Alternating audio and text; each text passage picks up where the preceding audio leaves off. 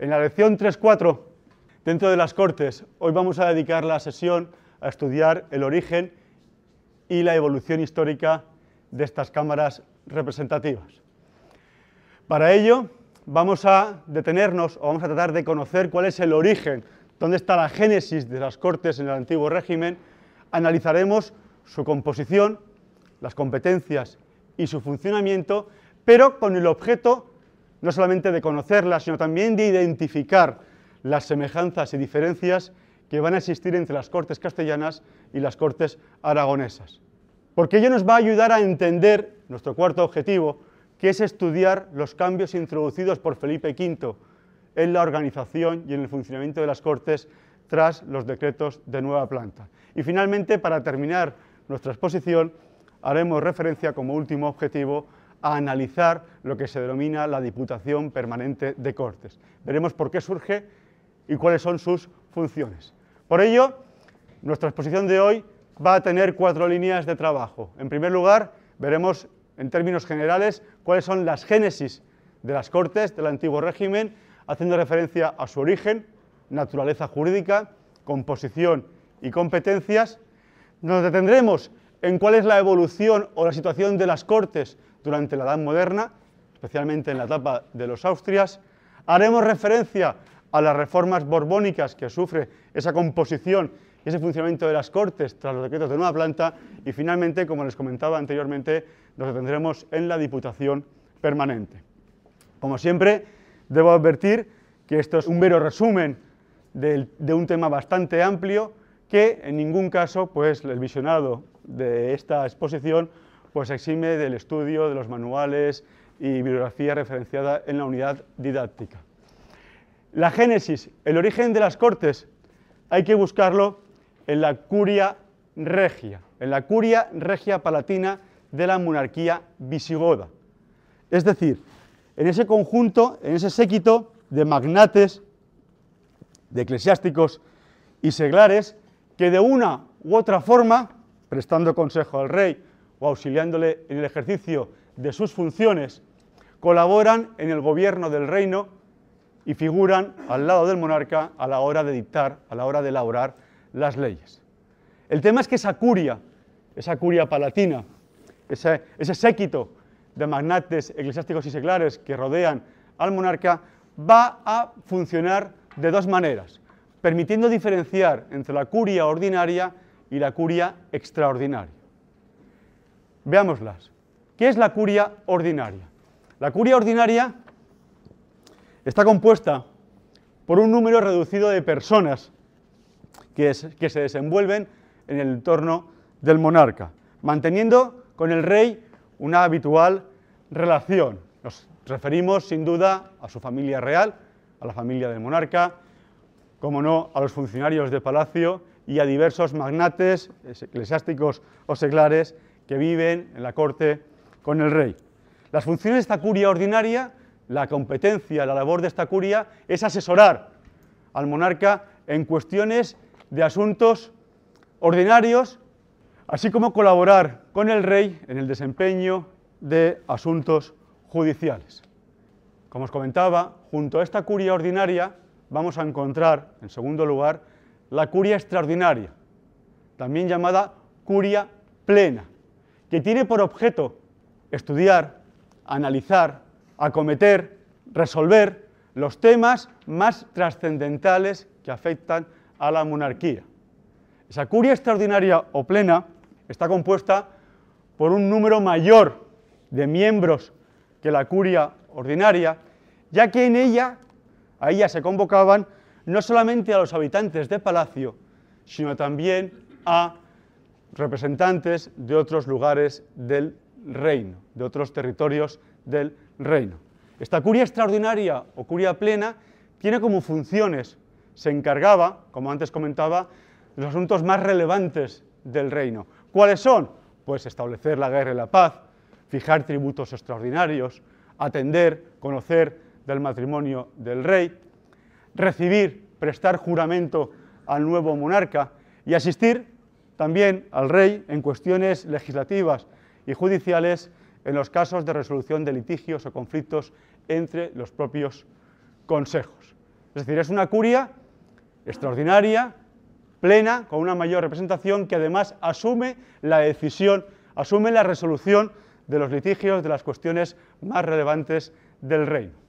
Pues bien, esa curia que tiene su origen, por así decirlo, en el derecho visigodo, en la curia palatina de la monarquía visigoda, a finales del siglo XII y principios del XIII, va a sufrir una importante transformación, un importante cambio, ya que no solamente van a participar en esa curia extraordinaria los magnates, los señores eclesiásticos o, seglares del reino, sino también se va a permitir participar a los representantes de las distintas ciudades que integran el reino. Esa participación de los representantes de las ciudades en la curia extraordinaria se va a deber, sobre todo, a la aplicación de un principio jurídico medieval que se resume en la máxima de que lo que toca a todos debe de ser aprobado por todos. Como consecuencia ese principio de lo que toca a todos debe de ser aprobado por todos, se va a explicar, se va a justificar que junto a los sectores tradicionales, eclesiásticos y nobiliarios que acuden a esa curia extraordinaria, encontremos, nos hallemos en los documentos la incorporación de miembros, de representantes de los estamentos pertenecientes a las ciudades. Es justamente a partir de este momento cuando se integran en la curia extraordinaria los representantes de las ciudades, cuando la doctrina permite identificar, permite definir a esa curia extraordinaria como cortes, en el sentido de que son una asamblea representativa de todos los estamentos sociales que integran la monarquía, no solamente nobles y eclesiásticos, sino también los representantes de las ciudades. Históricamente podemos encontrar en las Cortes de León, celebradas en el año 1188, en San Isidoro, documentalmente la primera vez en que en las fuentes se habla de la asistencia a dichas cortes, a dicha curia extraordinaria de ciudadanos, de habitantes de las ciudades. ¿Cuáles son, por así decirlo, las razones, los motivos que justifican este proceso? Es decir, ¿por qué motivo se va a permitir que los habitantes de las ciudades asistan a esa curia extraordinaria y podamos hablar ya, según la doctrina, de cortes. Lógicamente, hay que tener en cuenta que ya en los siglos XII y XIII las ciudades van a adquirir una mayor relevancia, una mayor importancia de carácter económico. Empiezan a ser dueñas de importantes recursos económicos. Pero al mismo tiempo, fijaros, ese proceso de crecimiento, de relevancia económica de las ciudades va a ir aparejado de otra circunstancia, de otro proceso, es decir, la necesidad de los reyes a exigir, a solicitar contribuciones extraordinarias para atender, para hacer frente a las necesidades financieras y económicas de su reino. Por eso, es decir, por el incremento de la relevancia económica de las ciudades, ligado a la propia necesidad del monarca de obtener nuevos recursos económicos, es por lo que se va a justificar la entrada, la participación de los representantes de las ciudades en las llamadas curias extraordinarias, en lo que a partir de ahora, a partir del siglo XII, siglo XIII, podemos llamar cortes. Pero ¿cuál es la naturaleza jurídica de esas cortes? ¿Cuál es la función de esos órganos, de esas curias extraordinarias ahora llamadas cortes, en las que participan no solamente nobles y eclesiásticos, sino también representantes de las ciudades. De nuevo, asistimos a un debate doctrinal sobre la naturaleza jurídica de las mismas. Por un lado, un sector de la doctrina entiende que esas cortes pudieron actuar como instrumento para limitar el poder regio, para constreñir la autoritas del rey. Alegan los defensores de esta postura, a cuya cabeza encontramos al profesor Valdavellano, que desde el plano jurídico las Cortes, a través de las quejas y peticiones que se formulaban al rey, fiscalizarán la actuación del monarca y legislarán también con el rey. De igual manera, no tenemos que obviar, no tenemos que olvidar que en la praxis, por la vía de los hechos, vamos a encontrar a lo largo de la historia determinados hechos, determinados acontecimientos en los que las Cortes van a desempeñar un papel decisivo en las crisis políticas y sociales de la época. No tenemos más que referirnos a las situaciones de minorías de edad del monarca en el que son las Cortes las que eh, tutelan, las que dirigen, de alguna manera participan de forma más activa en las tareas de gobierno de la monarquía. Pero fijaros, junto a esta postura doctrinal que entiende que las Cortes pueden actuar como un instrumento de restricción, de limitación del poder regio, encontramos otros autores que entienden que las Cortes no son más que una mera asamblea consultiva, cuya función, el papel de los miembros de las Cortes, no era más que prestar consejo al monarca como respuesta a un requerimiento de la autoridad regia. Como dice el profesor Pérez Prendes, las Cortes no son más que un órgano político-administrativo, y les leo textualmente, dirigido y controlado por el monarca, dentro de la supeditación de éste a las normas vigentes, las cuales son custodiadas por las Cortes, cuya única misión, la de las Cortes, es dar consejo, servir y en las minorías de edad del monarca vigilar el exacto cumplimiento de lo previsto para el caso por la legislación real. Una tercera postura sobre la naturaleza jurídica de las Cortes es la que defiende el profesor Escudero. Aboga por una posición ecléctica o intermedia al considerar que las Cortes castellanas fueron algo más que un mero órgano consultivo controlado por el monarca y algo menos que un órgano fiscalizador del poder real.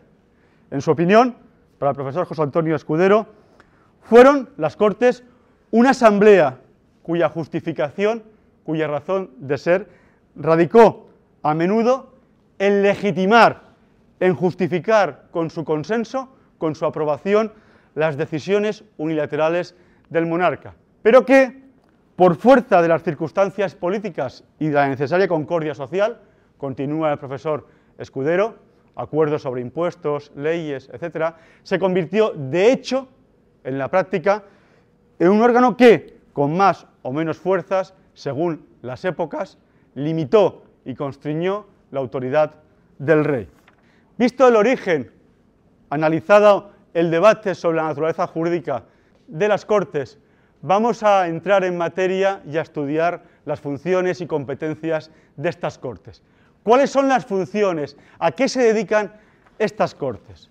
Las Cortes entendieron de asuntos generales. Llama la atención que sus competencias concretas no fueron reconocidas de modo explícito en ningún documento o normativa. Pero sí que es cierto que, al margen de atribuciones generales, como aconsejar al monarca, defender la justicia o la paz, las Cortes van a desempeñar o van a participar fundamentalmente en tres proyectos básicos. Las Cortes tendrán participación en la concesión de subsidios económicos al monarca. Las Cortes participarán en las reparaciones de agravios. Y en tercer lugar, las Cortes participarán en la actividad legislativa. Esas son las tres funciones básicas, los tres pilares fundamentales de la actuación de las Cortes castellanas. En la primera competencia, en el otorgamiento de las ayudas financieras solicitadas por el rey, debemos decir que esta función es esencial de las Cortes y la desempeñan de forma exclusiva. Es una competencia reservada a las Cortes la aprobación, la concesión de ayudas financieras al monarca de carácter extraordinario.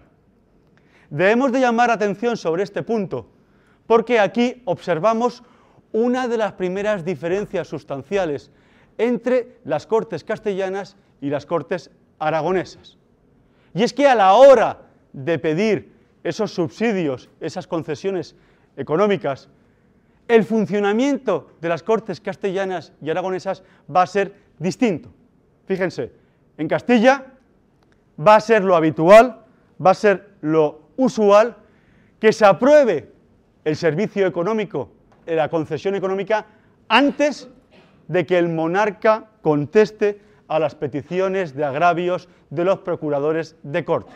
Mientras que en Aragón el procedimiento es a la inversa. Primero, el monarca atiende las peticiones, los agravios de los procuradores, de los síndicos en la corona de Aragón, y una vez que ha atendido estas peticiones, estas reclamaciones de agravios, es cuando se concede o no el otorgamiento de ayudas financieras. De modo que la concesión de subsidios económicos en Aragón puede quedar condicionada a la previa reparación del agravio por parte de la autoridad regia. Tal diferencia, tal distinción en el funcionamiento de la concesión de ayudas económicas en Aragón y en Cataluña, perdón, y en, Castilla, va a ser fundamental para el funcionamiento del juego político de la monarquía hispánica. Las Cortes aragonesas en ocasiones van a negar, se van a oponer a la concesión al monarca de ese subsidio económico, obligando al rey a lograr un acuerdo, mientras que en Castilla, por el contrario, como os comentaba anteriormente, los reyes obtienen el subsidio con cierta facilidad y a menudo quedan luego sin respuesta las peticiones de agravios de los representantes castellanos. Pero fíjense, si la competencia de las Cortes en materia de concesión de ayudas económicas es importante, no menos es la participación de las Cortes en la tarea de creación de normas, en la función legislativa. Las leyes aprobadas por las Cortes van a tener una especial consideración, ya que al ser normas que cuentan con la ratificación de las Cortes, que representan a todos los estamentos de la sociedad del reino, dice, se van a difundir y se van a aplicar con mayor rapidez por todo el territorio. Esa participación de las Cortes en la tarea legislativa le dan un plus a esas normas, a esas leyes ratificadas por las asambleas, por las Cortes. Llegado a este punto, debemos de formularnos una cuestión, al igual que lo hicimos con la anterior atribución. ¿Existe hasta aquí alguna diferencia entre las Cortes aragonesas y las Cortes castellanas? Pues bien, en la práctica es evidente, y se va a constatar en los documentos, que la participación de las Cortes en la tarea legislativa es mucho más relevante en Aragón que en Castilla hasta el punto de que en el privilegio general de Aragón se exige que toda ley tuviera que ser aprobada en Cortes. En Castilla no vamos a encontrar ninguna decisión, ninguna resolución similar hasta las Cortes de León del año 1208. En estas Cortes de 1208 se exigirá por primera vez en Castilla que determinadas materias que estén reservadas a su promulgación, a su elaboración por las leyes, deben contar con el consentimiento de las Cortes. Y el rey no puede, dice por ejemplo, en cuestiones tales como alterar el valor de la moneda o exigir nuevos tributos, actuar sin el beneplácito de las Cortes. Esta prevalencia, esta participación de las Cortes en la función legislativa se va a poner de manifiesto de nuevo, con mayor importancia, en las Cortes de Birbiesca de 1387, al exigirse que la derogación de fueros, leyes y ordenamientos de Cortes se haga por las propias Cortes. En definitiva, la participación de las Cortes en la función legislativa va a ser un elemento fundamental en el funcionamiento de las Cortes durante esta etapa de nuestra historia. Conocida las competencias, las funciones de las Cortes, su naturaleza jurídica y su origen, debemos detenernos en la composición. ¿Quién integra, quién conforma las cortes del antiguo régimen? Tradicionalmente, las cortes han compuesto de tres brazos, de los tres estamentos que integran la sociedad del antiguo régimen, nobleza, clero y estado llano. Hay que tener en cuenta que estos estamentos, mejor dicho, estos brazos, no se reúnen de forma conjunta, sino que cada uno delibera por separado. Son unas cortes en Castilla, pero que se integran por tres brazos, nobleza, clero y estado llano. Y cada uno de estos brazos discute, analiza y toma los acuerdos sobre las cuestiones a resolver en esas cortes de forma separada y autónoma. De nuevo, tenemos que formularnos la misma pregunta. ¿En la composición existe alguna diferencia entre Aragón y Castilla? Sí, observamos una diferencia fundamental. En Aragón no van a haber tres brazos, sino que habrán cuatro, ya que el brazo o el estamento de la nobleza va a estar formado, a su vez, por dos, la alta nobleza, ricos hombres, y el estamento o el brazo de los caballeros. De forma que en Aragón nos encontraremos con el brazo del clero, el brazo de la alta nobleza y ricos hombres, el brazo de los caballeros y el brazo del Estado llano. Es cierto, y hay que tenerlo en cuenta, que esta particularidad va a ser propia de las Cortes de Aragón y se aplicará muy poco tiempo en las Cortes de Valencia. Pero estudiemos con detalle quién integra, quién conforma cada uno de estos brazos. El brazo nobiliario el brazo de la nobleza. Es el primer brazo que integra las cortes del antiguo régimen. Está formado por nobles titulados, denominada gran nobleza, algunas de cuyas familias gozaban de ciertos privilegios. Hay que resaltar, por ejemplo, que la familia Lara disfrutaba del privilegio, del beneficio de hablar en las cortes una vez hubiera terminado el discurso del rey. Algo similar ocurre con el brazo eclesiástico. ¿Quién lo integra? Pues los altos eclesiásticos, abades y priores de grandes monasterios. De nuevo también, este brazo va a gozar, al igual que decía con el brazo nobiliario, de ciertos privilegios. Por ejemplo, el arzobispo de Toledo va a tener el derecho de ser el portavoz del brazo eclesiástico. Hay que señalar una cuestión importante que va a justificar o que nos va a llevar a entender la evolución posterior o la situación de las Cortes en Castilla a partir del siglo XVI y XVII. En 1538, nobles y eclesiásticos dejarán de participar en las Cortes castellanas.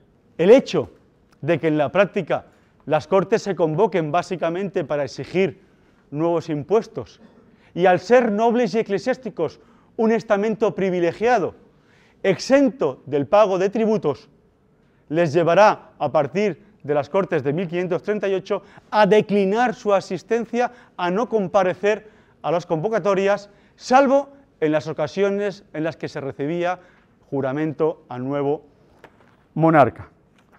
Junto al brazo eclesiástico, junto al brazo nobiliario, encontramos en las Cortes el tercer brazo, el Estado llano, el brazo integrado por los procuradores o representantes de las ciudades o villas. Solamente tendrán los representantes en las Cortes aquellas ciudades que gocen del correspondiente privilegio real para mandar, para nombrar a un representante en las Cortes de ese reino. Hay que señalar en este punto que el número de ciudades con el privilegio de poder enviar a un procurador a Cortes va a variar, va a ser distinto a lo largo de la historia. Fijaros, en Castilla, por ejemplo, vamos a encontrarnos un momento inicial, a principios del siglo XIV, en los que hubo casi 100 representantes en las Cortes de distintas ciudades. Ese número va a ir reduciéndose de forma progresiva hasta llegar al número de 17, 18 veremos tras la conquista de Castilla, a partir del siglo XV, de 17 ciudades de cortes con privilegio para mandar a un procurador a las cortes castellanas. Son Burgos, León, Toledo, Murcia, Jaén, Córdoba, Sevilla, Zamora, Toro, Salamanca, Segovia, Ávila, Valladolid, Soria, Madrid, Cuenca y Guadalajara, a quien se unirá después Granada. El hecho de que sean 18 las ciudades con derecho a representante en Cortes castellanas plantea la duda de qué ocurre con aquellas ciudades que no tienen representación a Corte, que no tienen el privilegio de enviar un procurador a Cortes. Pues bien, en ese caso, esas ciudades van a actuar en Cortes representadas por otras villas. Por ejemplo, las ciudades de Galicia, de la zona de Galicia, van a actuar en Cortes representadas por el procurador de Zamora y las de Extremadura representadas por el procurador de Salamanca y Madrid. En el caso de Aragón, la representación de las ciudades va a ser desigual. Nos encontraremos con algunas ciudades, las más importantes, como Valencia, Zaragoza o Barcelona, que van a tener más de un voto en las Cortes aragonesas. Valencia, por ejemplo, tenía el doble de representación que el resto de ciudades, Barcelona y otras tres ciudades tenían hasta cuatro votos más que el resto. Fijaros, a título de curiosidad, para que veáis que en Valencia van a tener derecho a voto en Cortes ciudades como Játiva, Burriana, en nuestra provincia nos interesa destacar Orihuela, Alicante y puntualmente ciudades como Guardamar, Penáguila, Castalla, Villar o Gijona. Estas ciudades van a tener representación, voto en Cortes. Pero claro, me podéis preguntar, ¿de acuerdo? En Castilla, 18 ciudades van a tener representación en, voto en Cortes. En Aragón, otras tantas. Pero, ¿quién elige? ¿Cómo se eligen esos representantes de las ciudades con voto a Cortes? Pues fijaros, en Castilla, esos representantes de, de, ciudades en Cortes se van a llamar procuradores. En Aragón se llamarán síndicos.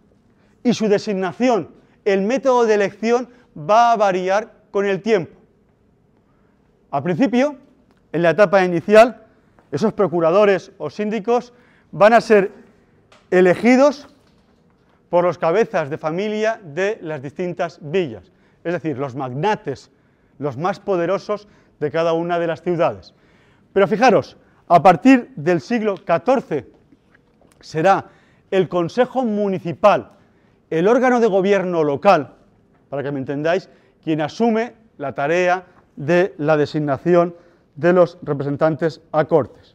Esa designación por parte del Consejo Municipal va a encontrar dos modalidades.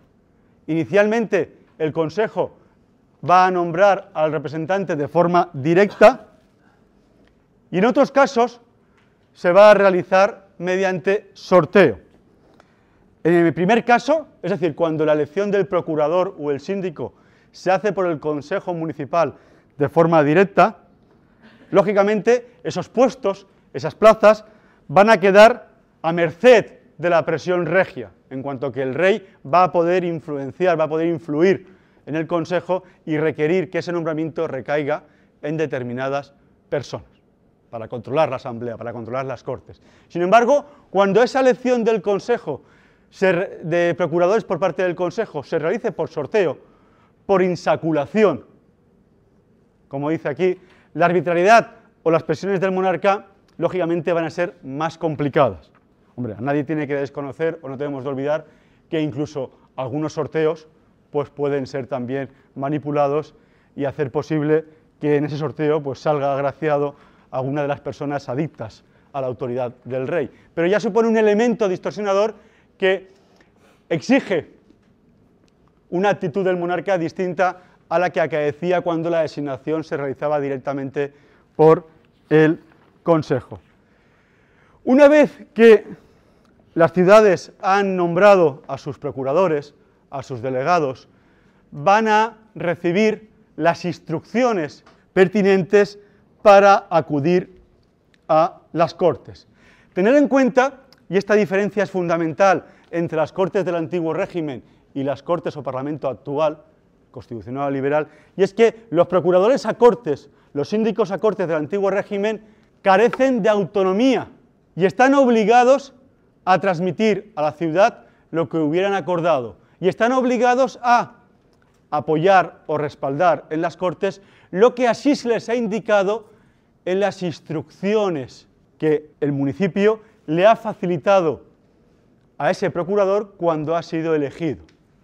Se dice, por tanto, que el procurador, el representante a cortes de las ciudades en el antiguo régimen, está sometido a mandato imperativo, en el sentido de que, vuelvo a insistir en esta idea, de que lleva escrito en su mandato, en su nombramiento, la postura que ha de mantener ante las cuestiones que se han de tratar en esas cortes. Y en caso de que así no sea, ha de consultar al Consejo, a aquellos que le han elegido, la postura, la decisión a adoptar ante esa cuestión. Señalar también que el procurador, el síndico, una vez que ha sido elegido como representante de la ciudad para esas cortes, va a gozar de ciertas prebendas, de ciertos privilegios. Por ejemplo, en Aragón contaban con un salvoconducto para poder viajar libremente y poder acudir al lugar en el que se hubiesen convocado las cortes. Y en Castilla ya los procuradores a cortes gozan, disfrutan de inmunidad para que no puedan ser detenidos mientras las cortes estén abiertas. Ya apreciamos aquí ya ciertos caracteres, ciertas notas que van a llegar a los diputados, a los procuradores en las Cortes del Estado Constitucional.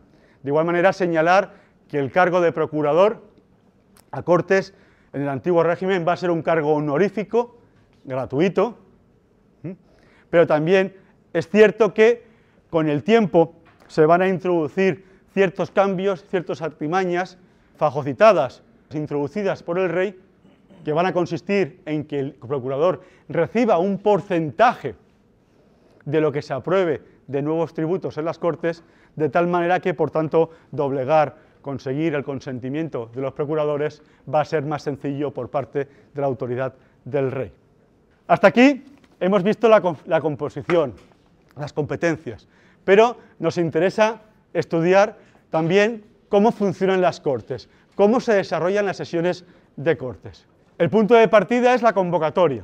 En el antiguo régimen, la convocatoria de Cortes corresponde al rey. El monarca, mediante cédulas, mediante cartas individuales, dirigidas a cada uno de los magnates o ciudades con derecho a voto, indica el lugar, fecha y los puntos o cuestiones a tratar en la asamblea, la finalidad de la convocatoria.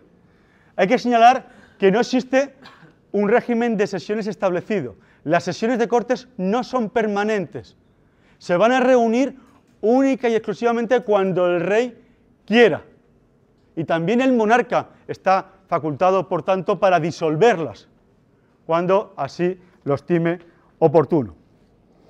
Es cierto que a lo largo de la historia hubieron hechos, acontecimientos que intentaron presionar al monarca para que regulara, para que estableciera una cadencia, una periodicidad mínima en la convocatoria de cortes.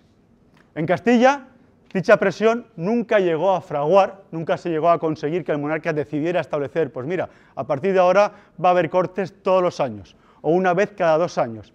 Mientras que en Aragón sí es cierto que hubo un compromiso por parte de Pedro III, pero tampoco llegó a cumplirse en la práctica. Las sesiones se desarrollaban del siguiente modo. Daban comienzo con el discurso inaugural del rey en presencia de todos los brazos. Aquí sí que hay, en este momento inicial, una sesión conjunta de los tres brazos. Una vez que acaba esta sesión de constitución, se disuelve y cada uno de los brazos, como comentaba anteriormente, debate, discute y toma decisiones de forma separada y aislada. En esta proposición, en este discurso del rey, el monarca presenta las razones, las cuestiones fundamentales de la convocatoria y argumenta las necesidades, los impuestos y las propuestas legislativas que, sobre las que hay que deliberar y tomar acuerdos en esta sesión. Una vez que el monarca concluye su discurso, fijaros, en virtud de los privilegios de la familia Lara, interviene un representante de la nobleza, que es un miembro de la familia Lara, y a continuación lo hará el arzobispo de Toledo. Una vez que hayan intervenido los representantes de la nobleza y del estamento o del brazo del clero, intervendrá en último lugar el diputado representante del estamento de las ciudades, que es el diputado de Burgos. A partir de aquí, como os comentaba, una vez que se ha disuelto esa sesión inicial, los estamentos se reúnen de forma separada, nombrando en cada brazo un presidente, llamado promovedor, encargado de presentar las propuestas, dirigir los debates y plantear los acuerdos. Habrán a su vez negociadores entre los distintos brazos para que puedan intercomunicarse unos brazos con otros, llamados tratadores, quienes actúan como portavoces de las distintas ofertas o contraofertas que hay que trasladar a cada uno de los brazos. Y a su vez, cada brazo tendrá unos embajadores para poder relacionarse y trabajar entre sí. Los acuerdos han de adoptarse necesariamente con el consentimiento de los tres brazos. Es decir, aunque las cuestiones se discutan por separado, para que salga aprobado un acuerdo de Cortes, ha de contar con el visto bueno de los tres brazos. Lo que es cierto es que el visto bueno, el consentimiento de cada uno de los brazos va a variar según los reinos y según la época. Así en Castilla, un brazo llegará o tomará una resolución favorable a ese acuerdo cuando haya conseguido mayoría. En Cataluña se exige mayoría, pero una mayoría moral, importante, en el sentido de que entre los votos favorables se encuentre el parecer de determinadas personas, con cierto peso, con cierta relevancia. Y finalmente en Aragón es cierto que en la etapa inicial se habla de exigencia de unanimidad de todos los miembros de cada uno de los brazos, pero es verdad que con el tiempo este requisito se va a perder, va a desaparecer. Fijaros, hasta aquí os he presentado cuál es el origen, la naturaleza, la composición y el funcionamiento de las Cortes durante el antiguo régimen, a modo general. Este es el punto de arranque de funcionamiento, de la composición y de las competencias de las Cortes del antiguo régimen. Tenemos que pasar ahora a estudiar cuál es la evolución de esas Cortes, de, de estas asambleas representativas a partir de los siglos XVI y XVII, sobre todo en la época de los Austrios. Hay que destacar de nuevo que la dialéctica, la relación del rey y las cortes en los siglos XVI y XVII va a ser distinta según la unidad política en la que nos encontremos. De nuevo, debo recordaros que la monarquía hispánica es un ente político-jurídico complejo en el que se integran diferentes reinos y cada uno conserva su autonomía y sus propias instituciones. Pues bien, la relación del rey con las Cortes va a ser distinta según el territorio en el que el monarca se encuentre. Es cierto que las asambleas, las Cortes, van a mantener durante la Edad Moderna las mismas competencias y el mismo sistema de representación que hemos explicado para la Edad Media. Pero vamos a encontrar algunas diferencias importantes, que algunas ya las hemos adelantado o hemos comentado. Por ejemplo, en Castilla la función primordial de las Cortes durante los siglos XVI y XVII va a ser, como no, el de mandar al rey la concesión de nuevas ayudas económicas. En el año 1538, ya lo hemos comentado, se va a producir una primera gran quiebra institucional en las relaciones entre el monarca y las Cortes castellanas. En el siglo XVI, en las Cortes de Toledo, nobles y eclesiásticos deciden declinar, deciden no asistir a partir de entonces a las reuniones de las Cortes, al entender que únicamente se tratan cuestiones vinculadas a la exigencia de nuevos impuestos y como es algo que a ellos como estamentos privilegiados no les afectan, a partir de entonces no van a asistir a esas sesiones. Por ello, a partir del año 1538 las Cortes castellanas van a participar solamente en ellas, en la mayoría de las ocasiones, los representantes de las ciudades. Nobles y eclesiásticos solamente acudirán a partir de esa fecha a las Cortes cuando se trate de la jura o el recibimiento del nuevo monarca.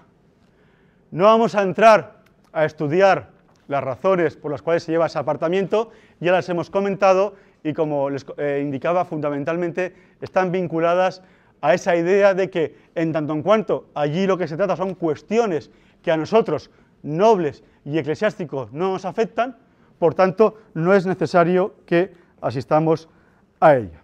Además, hay que tener en cuenta otro hecho importante que va a acaecer en la monarquía hispánica en los siglos XVI y XVII.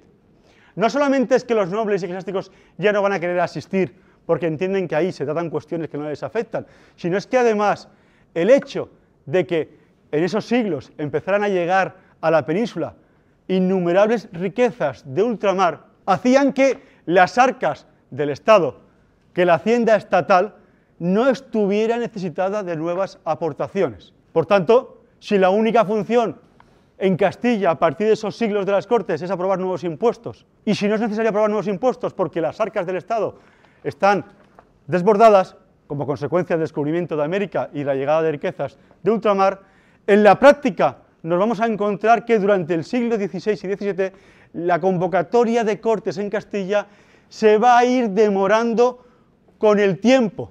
De hecho, en el reinado de Carlos II se juzgó innecesario el mantenimiento de dicha institución, de las Cortes, considerándola, como dice aquí, una tramoya, un artilugio institucional en desuso, inútil, y por tanto ya era posible solicitar directamente la exacción de nuevos impuestos directamente a los cabildos, a las ciudades. ¿Qué pasa con Aragón en la etapa de los Austrias? ¿Qué ocurre con las Cortes aragonesas? Ya hemos visto que en Castilla pierden en importancia, no solamente porque nobles y eclesiásticos no asistan, sino también porque su fin primordial, que era aprobar nuevos impuestos, desaparece, ya no tiene razón de ser. ¿Y qué pasa en Aragón? Es verdad que en Aragón, durante los siglos XVI y XVII, las Cortes van a contar con la presencia de nobles y cleros. Es verdad también que la participación, la asistencia va a ser mucho más nutrida de los representantes de las ciudades. Por este motivo, por el hecho de que no dejaran de acudir los nobles y eclesiásticos a las Cortes aragonesas y por el motivo, por la circunstancia de la propia mecánica de funcionamiento de las Cortes aragonesas, recordar que a la hora de exigir eh, tributos, primero en Aragón se resolvían los agravios y luego se concedían o no los impuestos que exigía el rey, es verdad que durante los siglos XVI y XVII todavía las cortes aragonesas van a resultar menos manejables, menos agradables a la vista, a los ojos del monarca. Vamos a asistir durante los siglos XVI y XVII ante unas cortes aragonesas que mantienen todavía una autonomía, una insumisión y una fortaleza importante frente al rey. Pero ojo, esa fortaleza se va a ver atenuada en las Cortes de Tarazona de 1592, cuando se consigue suprimir, cambiar el sistema tradicional de toma de acuerdos de Aragón de unanimidad y el rey consigue que los acuerdos se adopten por simple mayoría. Esta medida, en principio, que puede ser irrelevante, parece ser irrelevante, o incluso más práctica, porque conseguir la unanimidad era complicado, lo importante de esta decisión de las Cortes de Tarazona de cambiar la unanimidad por la mayoría simple es que se hace a propuesta y por imposición del rey. Y el hecho de que las Cortes decaigan, de que las Cortes asuman una propuesta del rey en Aragón, pues conlleva que podamos asistir a un momento de debilidad o a un efecto de prevalencia de la autoridad del rey en las Cortes aragonesas a partir del año 1592. En definitiva, hemos podido ver cuál es el panorama de las Cortes en la época de los Austrias. Nos queda estudiar en qué situación quedan las Cortes a partir del siglo XVIII. Es decir, ¿qué pasa con las Cortes, con esas Cortes medievales, esas Cortes de la época de los Austrias que hemos estudiado? ¿Qué pasa con ellas a partir de la Guerra de Sucesión y la consiguiente promulgación de los decretos de nueva planta? Recordar que los decretos de nueva planta suponían la derogación del derecho público de los territorios forales, de todo el derecho público, y en consecuencia los decretos de nueva planta suprimen las cortes de la corona de Aragón. A partir de entonces, todas las cortes todos los procuradores de las Cortes aragonesas pasan a formar parte de las Cortes castellanas, convirtiéndose a partir de ese momento, a partir de los decretos de nueva planta, en unas, en unas auténticas Cortes españolas, Cortes del territorio peninsular, Cortes de toda España. Pero para resumir y para que os quede claro, vamos a reseñar las dos notas, las dos características que el profesor Escudero en su manual referencia o señala como particulares de las Cortes a partir del siglo XVIII. Para Escudero, las Cortes que resultan de los decretos de nueva planta, las primeras Cortes que asumen, que integran en su seno a todos los representantes del territorio que conforma España, para Escudero no son Cortes integradoras, pues la unión de las Cortes aragonesas en las Cortes castellanas se hizo simplemente por aditamento, es decir, por añadimiento. Lo que ocurrió es que los procuradores aragoneses, castellanos y valencianos se sumaron a los diputados, a los procuradores castellanos. Además, en segundo lugar, las Cortes del siglo XVIII, según Escudero, no plantearon ninguna cuestión relativa a reparación de agravios y su competencia, su función, se va a limitar durante estos años a cuestiones relativas a la coronación del monarca. Hay que tener en cuenta que en esas fechas, en el siglo XVIII, la petición de nuevas contribuciones ya se podía hacer por otras vías. Ya era factible, ya era pausible, ya era posible pedir directamente a las ciudades nuevas contribuciones. Por tanto, la única función que queda para las Cortes a partir del siglo XVIII es esa, recibir al monarca, eh, eh, coronar al monarca cuando llega al trono. De hecho, durante el siglo XVIII, las convocatorias de cortes son escasas, por no decir nulas. Encontramos reinados en los que no se convoca ni una sola vez, como en la etapa de Fernando VI, una sola vez en Carlos III y otra durante Carlos IV, para recibir al rey. De todas ellas, de esas convocatorias de cortes, y a título de ejemplo, vamos a, a fijarnos por ser las más relevantes en las dos últimas, en las Cortes de 1760 y en las Cortes de 1789. En las primeras, en las Cortes convocadas en el año 1760, fueron las primeras y las únicas que convocó el monarca Carlos III.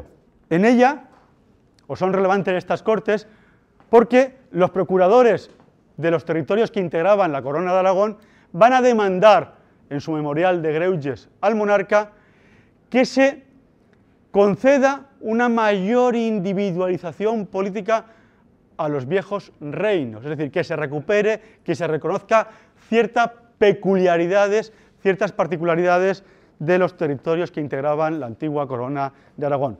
Lógicamente esta petición, pese a la voluntad, no llegó a buen término, pero también para terminar vamos a referirnos a lo que acaece en las Cortes del año 1789.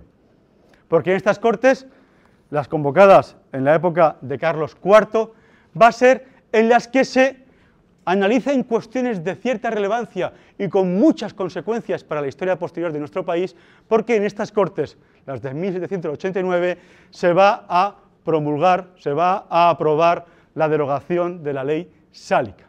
Es decir, estas Cortes van a derogar el sistema de sucesión a la corona que implantó Felipe V, mediante el cual se prefería en cualquier lugar y en cualquier momento al varón sobre la mujer. Unas cortes que van a tomar un acuerdo, no se va a hacer público esa derogación de la ley sálica, como todos sabéis, hasta 1830, cuando Fernando VII decide publicar la pragmática sanción mediante la cual derogaba la ley sálica y restablecía, recuperaba para Castilla el régimen de sucesión a la corona establecido en las partidas, permitiendo heredar a su hija la futura Isabel II. ¿De acuerdo? Con esto hemos terminado la exposición relativa al origen, la evolución, la composición y funcionamiento de las Cortes desde su génesis, pasando por los siglos XVI y XVII hasta la época, hasta la era borbónica. Para terminar, vamos a referirnos a una institución que va paralela o pareja a las Cortes, que es la llamada Diputación de Cortes.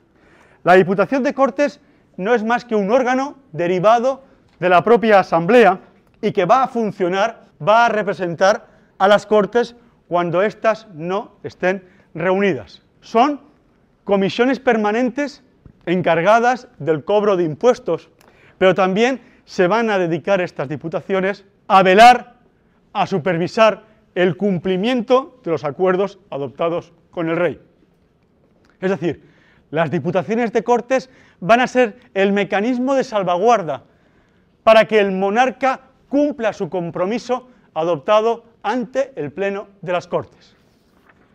Casualmente, o curiosamente, estas Cortes tienen su origen en la Corona de Aragón, es en Cataluña, donde detectamos ya la existencia de esta comisión permanente a partir del siglo XIII, consolidándose la institución de la Diputación, de este órgano permanente de supervisión, de continuidad de la actividad de Cortes cuando ésta no está reunida, a partir del siglo XV, en las Cortes de Alcañiz, en el año 1436, cuando se nombra a ocho diputados, a ocho procuradores de esas Cortes, con la competencia, con la responsabilidad, fijaros, de recaudar los impuestos y defender los fueros del reino, gozando de gran poder frente al rey.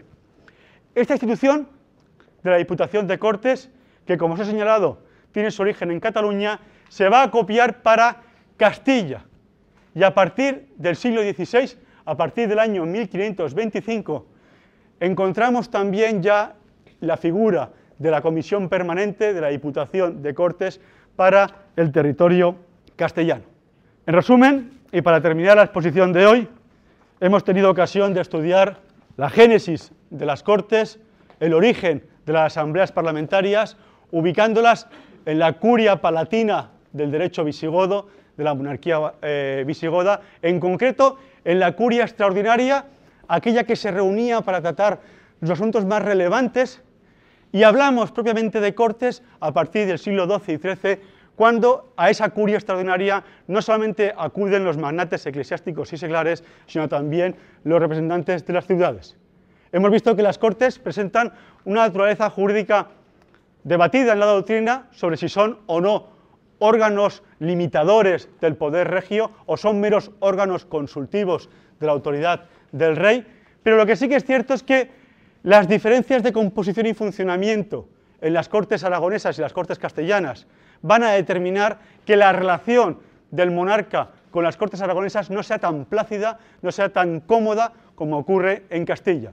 En Aragón sí, en la práctica vamos a encontrar una cierta constricción, una cierta limitación del ejercicio de la autoridad regia como consecuencia del propio funcionamiento de las Cortes aragonesas al exigir la reparación de agravios previo a la concesión de nuevos tributos. Hemos tenido también ocasión de señalar cómo esas cortes van a evolucionar en los siglos XVI y XVII, en la época de los Austrias, donde asistiremos a una constante pérdida de poder de las cortes en Castilla como consecuencia de esa decisión de nobles y eclesiásticos de no acudir a las cortes, como consecuencia de esa falta de necesidad de pedir nuevos tributos, como consecuencia de la llegada de riquezas de ultramar, situación que será menos acentuada en la corona de Aragón. Y finalmente, como consecuencia de los decretos de nueva planta, hemos asistido a la desaparición de las Cortes aragonesas, la integración de los diputados aragoneses en las Cortes de Castilla, la formación de esas primeras Cortes que integran a todos los representantes del territorio de la península que hoy en día eh, ocupa nuestro país, España, y finalmente, para terminar, nos hemos hecho referencia de la Diputación de Cortes. Es un órgano permanente que va a tratar de dar continuidad a las Cortes de origen eh, aragonés, de origen catalán, con el objetivo de supervisar que lo adoptado por el monarca, el compromiso firmado por el rey cuando las Cortes estaban reunidas, sea ejecutado y respetado una vez que las mismas hayan sido disueltas. Y con ello terminamos la exposición relativa a las Cortes.